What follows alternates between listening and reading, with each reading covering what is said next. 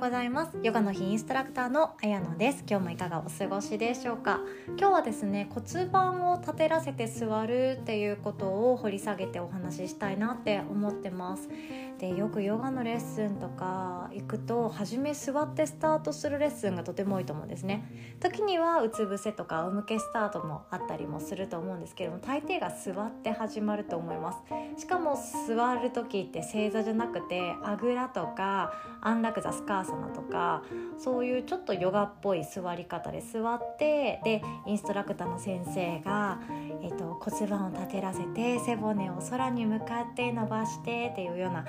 リードをしてくれると思うんですね。あの座り方が何がいいかっていうと体がとっても安定します。そしてただ座るっていう動作なんですけれどもインナーマッスルをすごく働かせてお腹の筋肉とかも使って立つのですごく難しく感じられる方も中にはいらっしゃるんじゃないかなって思うんですね。あとは股関節をほぐれていないと座れない方もいらっしゃって特に男性で筋肉があって体が硬い方 はあぐらっていうのがあのかけたとしても膝が思いっきりあの胸の方に近づいて立ててたりして膝があぐらを組んでもマットにつかなかったりっていうことがあると思うんですね。でもヨガってもう基本スカーサナあの安楽座だったりとかあぐらだったりとかアルダシッターサナとかですねそういう座り方があります。で今日はですねあのこの座るっていうことが辛いなって感じている方あとはインナーマッスル使って背骨を上に立てらせて骨盤も上に立てらせて胸を開いて心地よく座って自分時間を作りたいなって思ってるけどうまくできないっていう方に知っておいていただきたい内容になってます。でまずはアイテムを使うっていうのが一番いいですね。で普通にスカーサナで座っていただいて、えっと、あぐらでも構いません。あぐらで座っていただいたりアルダシッターサナでかかととかかととおへそ一直線にしていただいても構わないです。ここでまず骨盤を上にぐーんと立てらすのが難しいなっていう方につきましてはお尻の下にクッション1つ入れちゃってください。クッションでもいいですしバスタオル丸めたものとかでも全然いいです。少し高さが出るふかふかしたものを入れてあげるだけで骨盤が上にぐーんと立てていきます。なので座骨でマットを踏みしめることができるんですね。よくこの骨盤が後ろに傾いたまま猫背になって座ってしまうという方がとても多いです。股関節硬い方に特に多いです。なんですけどもこの骨盤を立てらせることによって股関節にも程よいストレッチが入ってきてお腹の力で背骨を立てらせていく座り方ができるのでなんだか楽にそして心地よく呼吸が入ってくるんですね。でお尻の下にクッションを入れて座骨でマットを踏みしめられてるなと思ったら肩甲骨はニュートラル程よく離して骨盤の方に下へ下へと肩甲骨を下げていってくださいでそして肩と耳の距離を遠くにして顎を少し手前に引いてあげると後頭部や首の後ろ背中全体がリラックスして心地よく座ることができます。なので目を閉じて呼吸を見つめて少し瞑想したりマインドフルネス時間を楽しんでいただいたりっていうのはこの座り方いいんじゃないかなって思います。でお尻の下にクッションを入れて骨盤を立てらそうと頑張っていてもそれでも膝が上に上がってきて股関節硬いなって思う方今度ですね今度この折り曲げている膝の下にもクッションだったり丸めとバスタオルを入れてあげてください。もしヨガブロックをお持ちだったらヨガブロックを膝の下とかお尻の下に敷いてあげてもいいくらいあの高さを作ってあげるんですね。でできる限りあの膝っていうのがマットから浮いていたらその間を無理やり下に沈めるんじゃなくって股関節がほぐれていくまではそれまではその空間を何か物質で埋めてあげるっていうのがとても大切になってきます。で私たちはこの間の空間を埋めようと頑張って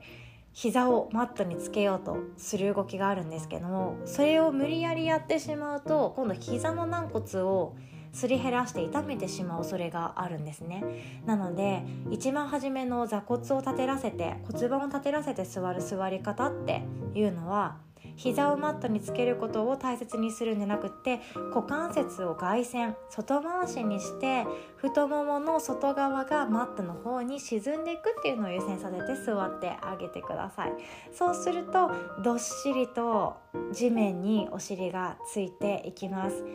地面にお尻がつくけれども背骨っていうものが上へと伸びて首の後ろや背中全体もリラックスして心地よく座っていくことができます。ここから前屈することもありますよね。一度前屈してみましょうってあると思うんですけど前屈する時って何を大事にしてやってますか？今日すっごいあのボディな話ですね前屈する時ってヨガではとにかく下に沈みましょうとかあのあんまり多分インストラクターの先生言わないと思うんですよ座骨で均等にマットを踏みしめてそこから背骨で丸いアーチを描きながら頭のてっぺんで遠くへ遠くへと背骨を伸ばしていきましょうっていうのを優先して言ってくれると思うんですね。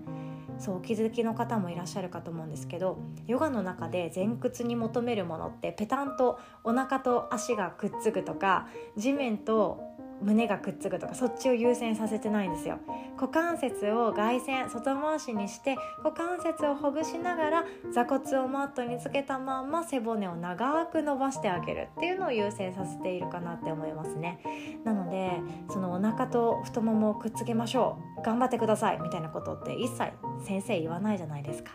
そういうことです そこに向かっていく過程で深く呼吸をしながら自分が今どういうところがストレッチかかっているかなとかいつもとなんだか違うなとか右足より左足の方が硬く感じるなとかそういうところに目を向けていただきたいんですね。なのでこのスカーサナだったりあとはアルダシーターサナだったりあぐらだったりそこからの前屈っていうのもただ全て体が下に沈めばいいっていうことじゃなくって心の安定そして骨盤の傾きを気にしながら気持ちよく背骨を伸ばしてあげるっていうのを大切にするだけで呼吸の入りがもっと深くなっていきます。よければですね参考にしていただけたらとても嬉しいです。この座るっていう座位って言うんですけども座法はですねどこのヨガ教室にも出てくるかなって思います。先生の初めの話を聞く時もそうですしレッスンが始まって自分の呼吸を見る時もこの座法からスタートされると思います。この座法自分らしくおうちヨガを楽しんでいただきたいなと思いまして今日シェアさせていただきました。では今日も最後までお聴きくださりありがとうございます。良き一日お過ごしください。